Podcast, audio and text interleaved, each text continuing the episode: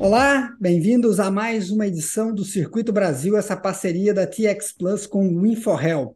Hoje nós vamos conversar um pouquinho sobre as relações transatlânticas. Isso mesmo, vamos cruzar o Oceano Atlântico e conversar com o professor Paulo Neves, que está em Lisboa e vai falar para a gente um pouquinho sobre a importância das relações entre a Europa, e em especial Portugal, com a América Latina e o Caribe. Esse bate-papo começa em três minutinhos eu volto já, não saia daí. Olá, então estamos de volta para conversar hoje com o professor e meu amigo Paulo Neves, que está em Lisboa, presidente do Instituto para a Promoção das Relações entre a América Latina e a Europa, América Latina e Caribe e Europa, o IPDAL, que tem sede em Lisboa. O IPDAL é uma dessas desses projetos extremamente exitosos. Surgiu em 2004, em 2006 já estava lá como uma referência, não só no estudo, mas também nas discussões diplomáticas entre as duas regiões, entre Portugal e América Latina, Portugal e o Caribe, e hoje dando passos cada vez maior, agora também inserindo o continente africano e nas discussões que são tanto acadêmicas como diplomáticas também. Paulo Neves, obrigado por aceitar o nosso convite, obrigado por, por esse bate-papo.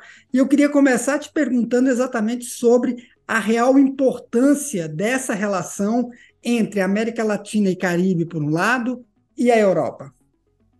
Antes de mais, Marcelo, dizer que tenho imenso gosto em estar contigo, meu querido amigo, e também com as pessoas que nos acompanham. É sempre um gosto estar a falar com amigos do Brasil, que é um país de facto uh, irmão de Portugal, eu sinto isso, portanto, estar a falar para o Brasil é sempre um gosto imenso, e estar a falar para o InfoRel, para um amigo, como é o caso do Marcelo, é também um gosto redobrado. Portanto, muito obrigado pelo convite. Quanto à relação entre a América Latina e as Caraíbas com a Europa, eu quero dizer que, na minha opinião, existem três países na Europa que podemos e devemos ser os grandes hubs da América Latina aqui na Europa. São três países: Portugal, Espanha e Itália. Ou seja, nós falamos de toda a Europa, a Europa são mais de 40 países, mas como se deve imaginar, o interesse da América Latina e das Caraíbas para Portugal não tem nada a ver com o interesse que tem para a Eslovénia ou para a Letónia, por exemplo. Portanto, temos também que ser muito realistas. Quem é que na Europa tem uma relação sentimental, efetiva, de uma comunidade enorme na América Latina, que tem interesses comerciais com a América Latina, que somos euro-latinos, que nós falamos muitas vezes dos latino-americanos, mas falamos pouco dos euro-latinos e devíamos falar muito mais. É que existem os latino-americanos, mas existem os euro-latinos. E nós, os euro-latinos, que no caso Portugal, eh, a Espanha, a França também, como sabe, é latino, os romenos também, os italianos, na verdade nós somos euro-latinos e tínhamos que fazer uma política ainda mais forte nesta relação entre é, os euro-latinos e os latino-americanos. Falamos muito latino-americanos, mas esquecemos que nós aqui na Europa somos cinco países também latinos, os euro-latinos. Bem, a relação entre a União, a União Europeia com a América Latina e Caribe deve ser liderada por nós, por Portugal, pela Espanha e pela Itália, por razões óbvias quem nos ouve. Quantos daqueles que nos estão a ouvir têm familiares portugueses, têm familiares italianos, e, eh, naturalmente, se formos para a Argentina e outros países hispânicos, têm familiares espanhóis. Portanto, esta relação entre a América Latina e a Europa deve ser, na Europa, liderada por nós os três. O que não quer dizer que também seja importante e é trazer para esta discussão os outros países da, da Europa. Ou seja, não pensar também que isto é uma quinta nossa, só dos portugueses, dos espanhóis e dos italianos. Não, é um erro nós devemos trazer os outros também connosco. Desde logo uma França, que é uma potência económica com grandes interesses na América Latina. Não nos podemos esquecer que a França é América Latina. A França faz eh, fronteira convosco no Brasil. Exato. Nós às vezes esquecemos disto. Portanto, a França também tem que estar nesta equação. A Alemanha, a Alemanha é um grande parceiro económico da América Latina, portanto tem que estar lá também a própria da Suíça, a República Checa, a Hungria, a Polónia, porque também tem comunidades importantes na América Latina. Mas trazer os outros países todos. Eu, eu falo cada vez mais aqui na Europa que nós temos que o tema da América Latina, apesar de ter estes três países que temos que ser o, os grandes uh, entusiastas desta questão, mas temos que entusiasmar os outros, porque é bom que os outros também despertem para a necessidade da América Latina. Há uma curiosidade com esta guerra terrível de, de, desta invasão, que não é uma guerra, é uma invasão da Rússia à Ucrânia. Não há outra hipótese. Podemos ter, eh, fazer muitas avaliações, mas só há uma quanto a esta guerra: é uma invasão.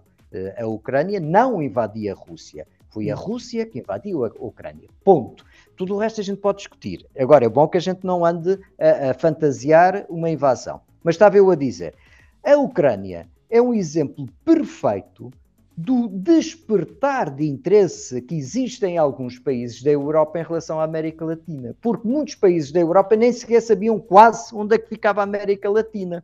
E hoje em dia já olham para a América Latina como, afinal, aquilo é importante. E é importante porquê? Porque somado são 19 países. E de facto o que acontece hoje em dia na Ucrânia, eu sei porque, sem entrar em grandes pormenores, o governo ucraniano olhou para o IPEDAL como um instituto importante nesta relação para a América Latina porque eles querem vos conhecer melhor. Porque perceberam que agora que precisavam da vossa solidariedade, estavam com dificuldades. E porquê que estavam com dificuldades? Porque não tinham links, não tinham ligações à América Latina. E é uhum. verdade, e tem que ter mais. Só para dar-me esta curiosidade.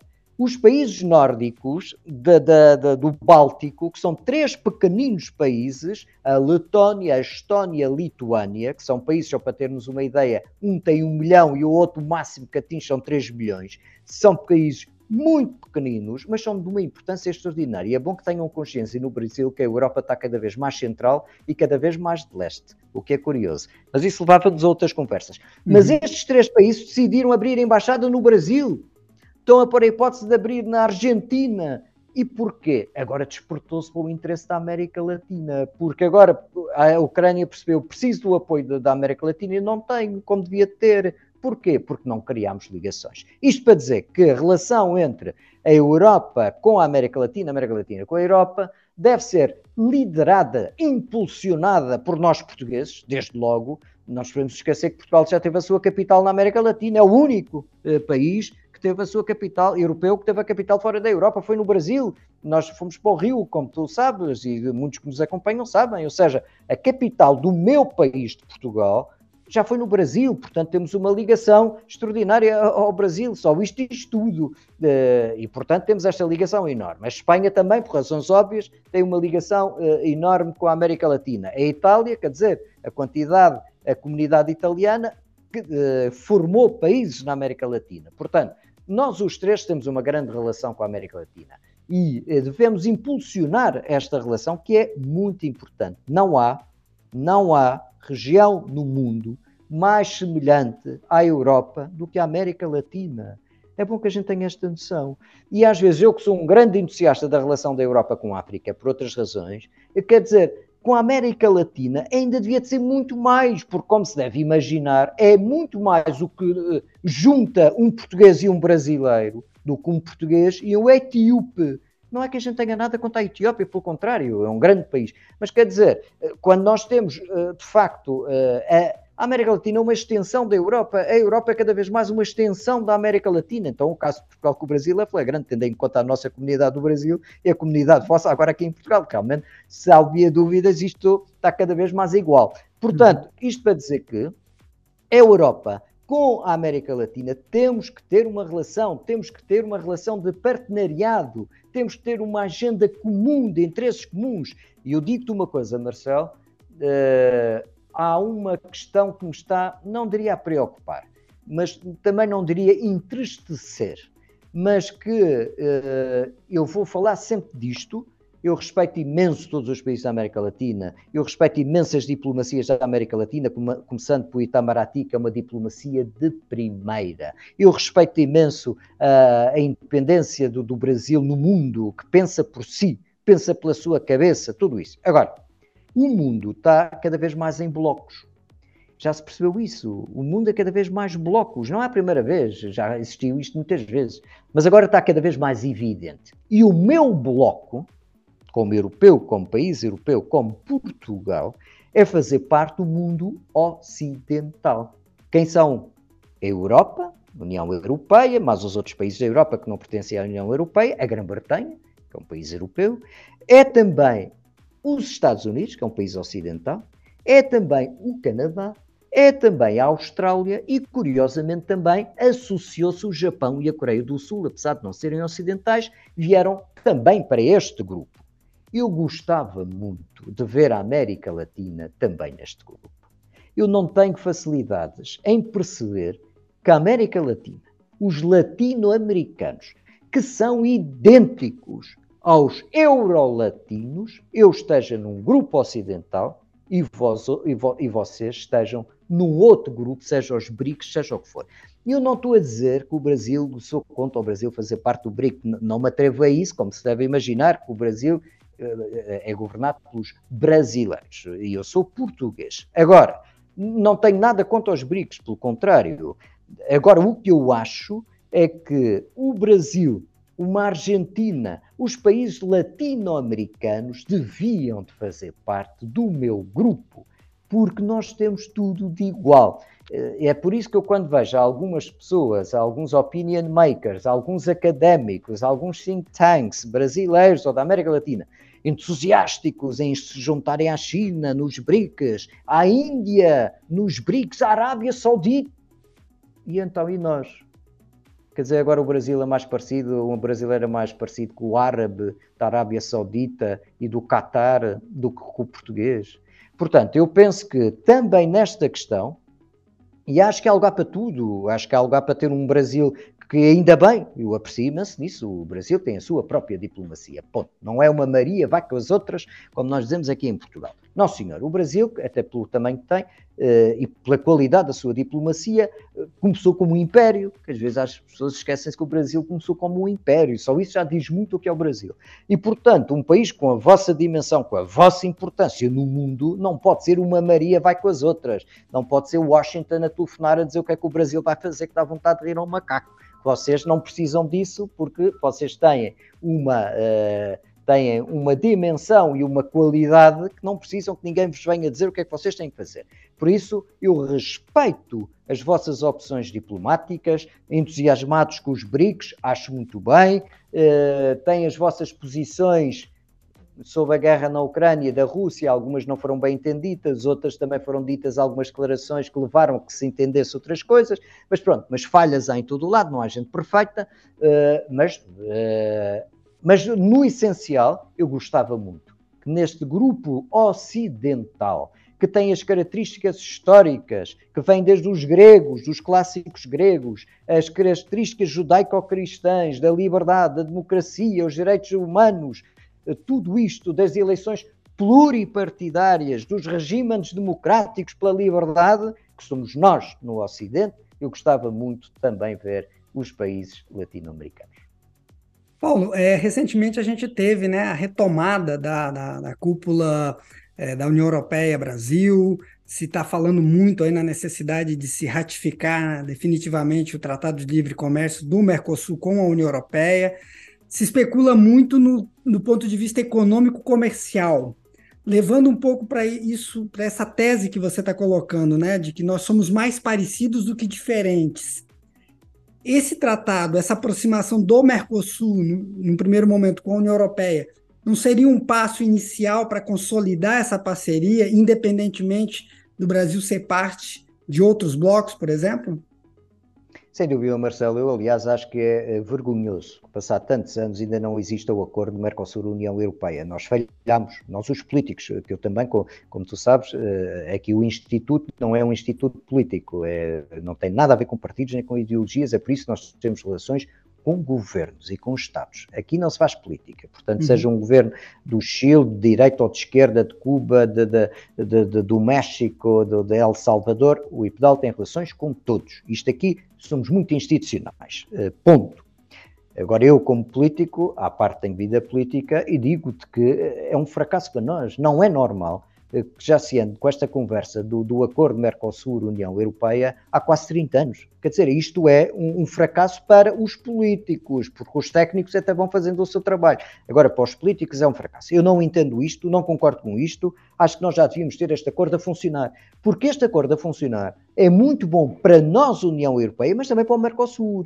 Porque o Mercosul também só tem interesse se tiver acordos económicos. Então, para que é que tem um. Senão é um mercado interno entre vocês, entre os quatro países. Pronto. Se vocês querem de facto ser um bloco económico importante, também precisam de ter acordos grandes, eh, não só com a Palestina ou com países deste género. Não, precisam ter acordos com grandes blocos económicos, desde logo connosco. Portanto, eu acho que tem que haver uma, uma força política muito grande, tanto em Bruxelas como também entre vocês no Mercosul, para eh, olharmos uns para os outros e dizer, oh Flávio, temos que despachar isto, isto não tem lógica nenhuma, a gente ainda continua a falar de, um acordo que já devia estar a funcionar a 100%, e é importante esse acordo, é, é, um acordo muito positivo para todos, é evidente que há uns ganham mais que outros, mas qual é que é o acordo que não é assim?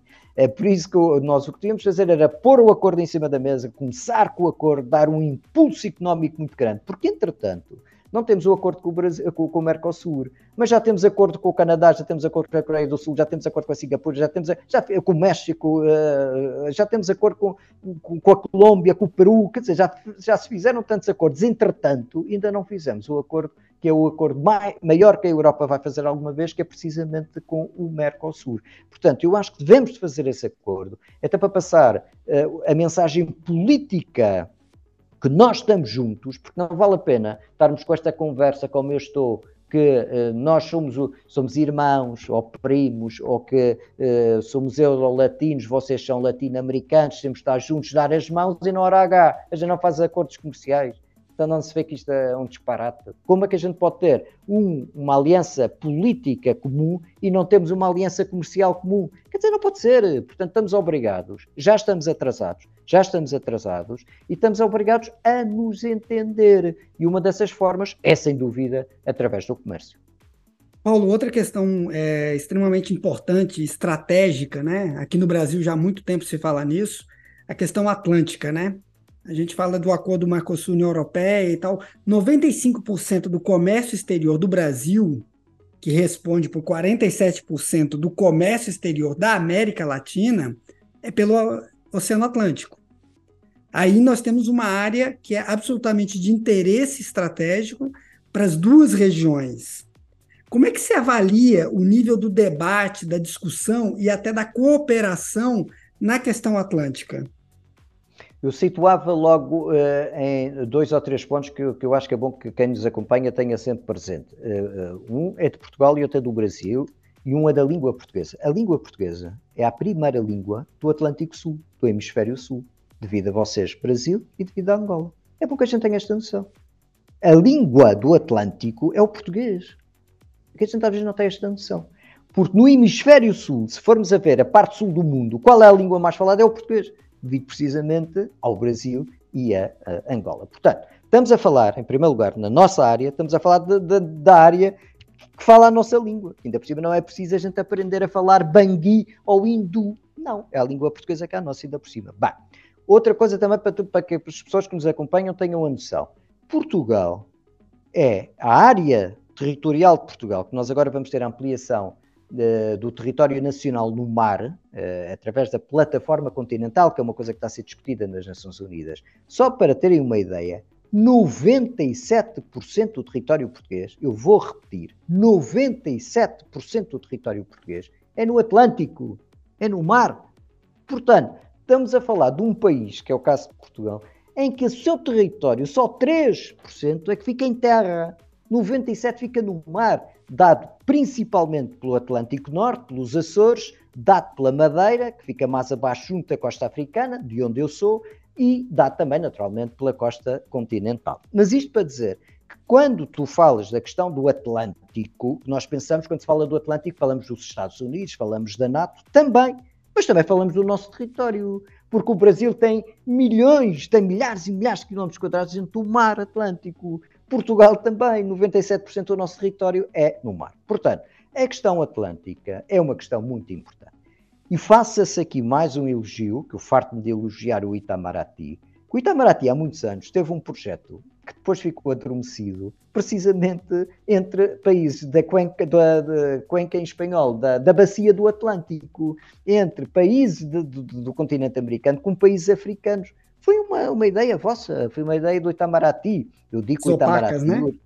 Exatamente. O Itamaraty é uma escola belíssima e os pais do Itamaraty vieram de Portugal como nós sabemos, da Universidade de Coimbra. E eu tenho uma honra enorme que eu fui condecorado pelo Itamaraty com a, a Ordem de Rio Branco. Portanto, eu tenho uma honra imensa que foi, eu conheço a história dele e é dos, ele sim é que é o grande diplomata da lusofonia que conseguiu fazer as vossas fronteiras sem de atirar um tiro, que eu acho isto fantástico. E não só conquistou por acordos território, como também deu, que isto dá o que é esse homem fantástico brasileiro, mas curiosamente uma escola muito portuguesa. Portanto, é por isso que eu digo que ele, mais do que brasileiro ou português, era lusófono. Mas isto para dizer, o Atlântico, nós devemos olhar para o Atlântico não como o mar que separa, mas como o mar que une. E, portanto, quando nós estamos a falar do Atlântico, devíamos estar sempre a falar da triangulação atlântica, que é isso que o IPEDAL fala, fala muito, e temos, aliás, uma iniciativa que já vai para o 17 uh, encontro, que é precisamente falar desta triangulação atlântica entre a América Latina, a Europa e o continente africano, que eu, aliás, quero ter o gosto no próximo número de te ter aqui em Lisboa. Mas uh, este triângulo estratégico é exatamente para falar sobre uma agenda de interesses comuns destes países que fazem, se quiseres, que têm costa Atlântica, que estamos a falar de imensos países, de imensos países. Aquilo que tu dizias do comércio externo brasileiro, que a grande, grande, grande parte é feito pelo Atlântico, é bom que nós tenhamos noção que grande parte do comércio chinês é feito pelo Atlântico. E, portanto, se nós somos donos de parte desse Atlântico, quer dizer que nós somos donos da estrada que leva as mercadorias dos Estados Unidos e da China imagina que a gente tinha uma portagem. Ou seja, isto para dizer que realmente esta questão do Atlântico deve ser vista como uma, uma, um património extraordinário que os nossos países têm. Vocês têm uma boa marinha, uh, o Brasil. Portugal tem a marinha mais antiga do mundo, é a portuguesa, com mais de 700 anos, mais antiga do que a inglesa que às vezes não sabe isto, mas a Marinha Portuguesa é a mais antiga do mundo. Uh, evidente, devíamos estar melhor equipados, às tantas vocês também vão dizer o mesmo, mas vocês têm uma grande marinha, e devíamos ter uma relação nesta área da defesa e da exploração marítima. Há uh, imensa riqueza uh, subaquática, imensa riqueza. E Portugal e o Brasil também devíamos ter uma estratégia, como temos para o ar, como não sei se as pessoas sabem que nos acompanham, mas nós temos curiosamente uma relação extraordinária. Eh, na, na, na, agora no espaço, na aviação, a Embraer tem uma grande fábrica em Portugal, como se sabe, agora compramos aviões militares ao, ao, ao Brasil uh, até no espaço, também agora vamos começar a explorar conjuntamente uma excelente relação na Marinha, mas devíamos ter muito mais para o mar, para a política do mar, uh, ir ver os fundos marinhos que são riquíssimos em tanta coisa, irmos conjuntamente explorar os fundos marinhos, até porque, e Portugal precisa muita ajuda externa, porque vamos ficar com uma dimensão extraordinária de mar, Agora, isto é como tudo na vida, só vale a pena ficar com isto se a gente souber aproveitar. E o país tem dimensões muito reduzidas, então, comparadas com o Brasil, eh, percebe-se perfeitamente, mas tem uma dimensão do mar extraordinária. Portanto, a relação entre Portugal e o Brasil nesta área atlântica devia de ser bastante estudada. Depois termino, não querendo eh, falar muito. Há outro aspecto, que, uh, voltando outra vez aos blocos do mundo, o nosso bloco, qual eu tenho imensa honra em pertencer como português com o Bloco Ocidental, nós temos uma organização militar. Que não é só uma organização militar, é uma organização de valores, que dá pelo nome de NATO. Se eu defendo que vocês deviam de fazer parte da nossa aliança eh, ocidental, porque de facto vocês são ocidentais, de facto, vocês são ocidentais. A cultura latino-americana é também, e boa parte, eh, greco-romana, judaico-cristã. Eh, isso não é verdade. Eh, não pode agora rasgar o nosso passado.